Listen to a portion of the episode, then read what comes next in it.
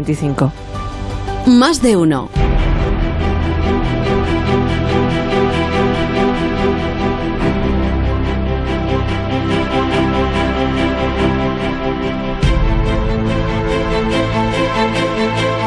Antes de que hubiera muchos, hubo un primer combate del siglo. Fue una pelea de boxeo que casi termina en una guerra.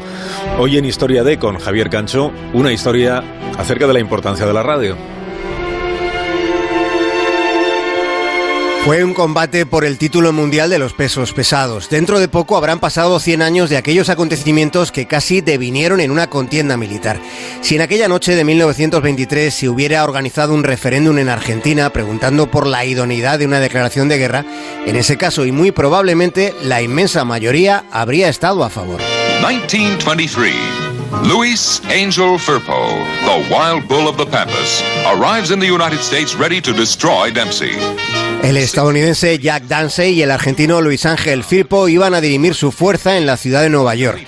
El duelo adquirió proporciones de enorme acontecimiento. Aquel fue uno de los primeros grandes espectáculos de masas. Piensen en que acudieron a presenciar el combate al Polo Ground de la Gran Manzana cerca de 85.000 espectadores, que son más de los que caben en el Bernabéu. Aquello sucedió en un estadio mítico cerca de Harlem. He aquí el famoso barrio de Harlem donde vive la mayor parte de la población de color. No todos sus habitantes son ricos, pero todos son alegres. La campana a punto de sonar y los contendientes están siendo asistidos por sus preparadores. Round one begins with two savage brawlers in El combate comienza sin contemplaciones, sin resquicio para la especulación. La pelea exige una atención constante. Durante el primer round, Firpo cae al suelo en siete ocasiones, pero el argentino también consigue que el estadounidense doble las rodillas con su primer derechazo.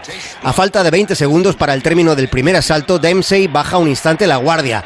Trata probablemente de encontrar algo de aliento y es en ese momento cuando Firpo lo arrincona contra las cuerdas y le golpea con una violencia demoledora. Dempsey desaparece del ring.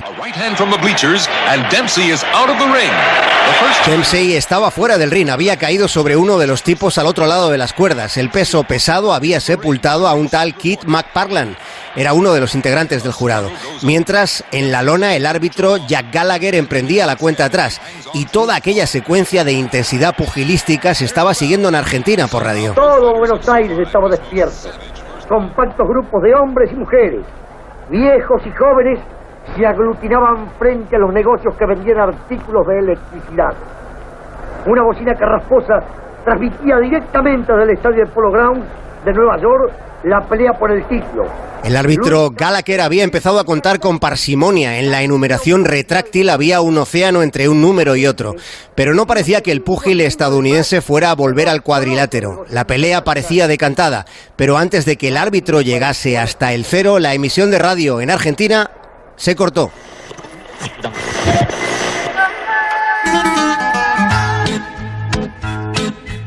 Dempsey, el boxeador rocoso, veloz, contundente, feroz, el de la fortaleza mental granítica, el de los golpes con precisión, voracidad y violencia. Jack Dempsey, el campeón del mundo de los pesos pesados, lo era sin que nadie hubiera podido poner siquiera en duda su dominio.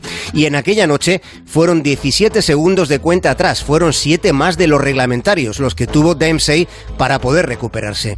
Y con esa manía que tiene la verdad de suplantar a la ilusión, Dempsey subió al ring y machacó a Firpo, al toro salvaje de las Pampas. Lo machacó en tres minutos. De modo que cuando en Argentina se recuperó la emisión de radio, Firpo había perdido el combate y el país entero pedía una declaración de guerra.